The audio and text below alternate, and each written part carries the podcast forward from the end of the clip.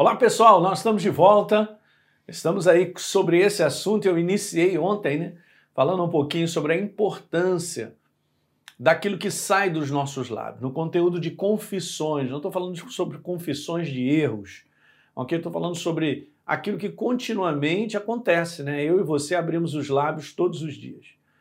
Que conteúdos são esses de palavras? Será que esses conteúdos né, de palavras que têm saído dos nossos lábios têm promovido um crescimento? E é isso que a gente vai ver. E eu tinha comentado sobre essa questão de que essa é a proposta de Deus, de nós vivermos dias abençoados, gente.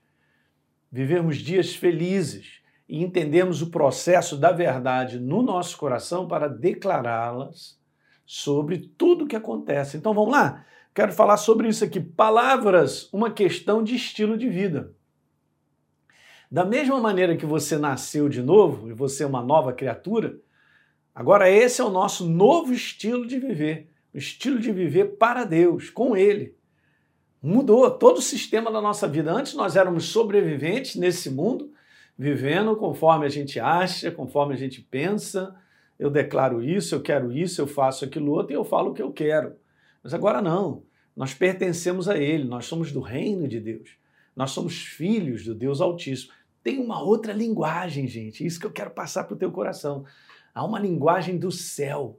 A linguagem do céu está altamente envolvida, se não totalmente envolvida, com as suas próprias palavras, as palavras de Deus.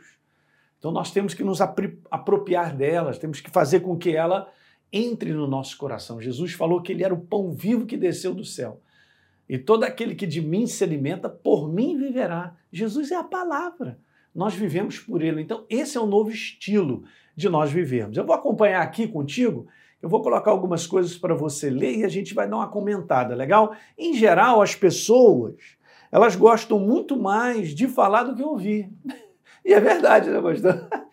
É mesmo. Além de falarem bastante, muitas vezes elas não medem as suas palavras. E é isso que acontece. De um modo geral, é isso. Mas nós vamos dar uma olhadinha como é que as coisas podem evoluir para melhor. Então, podem até medir o que dizem na frente de determinadas pessoas para não magoá-las ou porque não podem falar o que pensam. Mas veja, mas não desenvolve uma real consciência do quão poderosas as palavras são. Isso é importante.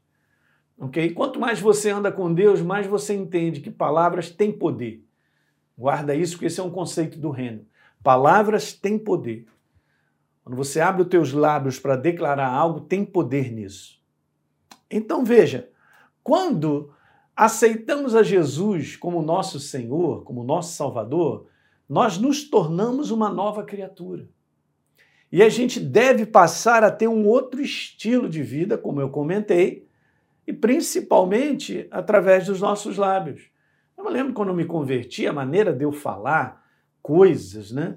Aquilo começou a mudar drasticamente na minha vida, porque eu encontrei a vida. Ok? Então eu quero te falar sobre isso aí, vai lendo comigo. E por que as palavras estão incluídas nesse pacote de mudança de estilo, pastor? Não é porque ficamos esquisitos, gente, quando nos convertemos. E precisamos ter uma linguajar, essa é que é a verdade, precisamos ter um linguajar cheio de expressões diferentes ou rebuscadas. Não, não, não é isso aí. Mas é porque agora nós passamos a ter entendimento sobre o que as palavras podem produzir. Exatamente isso, ou vida ou morte.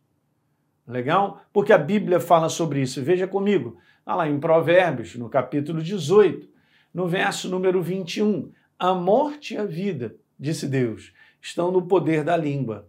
O que bem a utiliza acaba comendo do seu fruto. Simples dessa maneira, né, gente? Então veja, eu quero te falar. Veja que as palavras que pronunciamos têm a capacidade de construir, de edificar, trazer vida, esperança, mas também tem a capacidade de destruir, trazer morte, incapacitar, para as pessoas que estão ao nosso redor, para a nossa vida e para as situações que nós enfrentamos. Então, isso está por toda a Bíblia. Por exemplo, eu vou terminar te falando sobre isso: que 9,8% do livro de Provérbios, o livro que Salomão escreveu, fala sobre lábios, palavras, declarações, boca.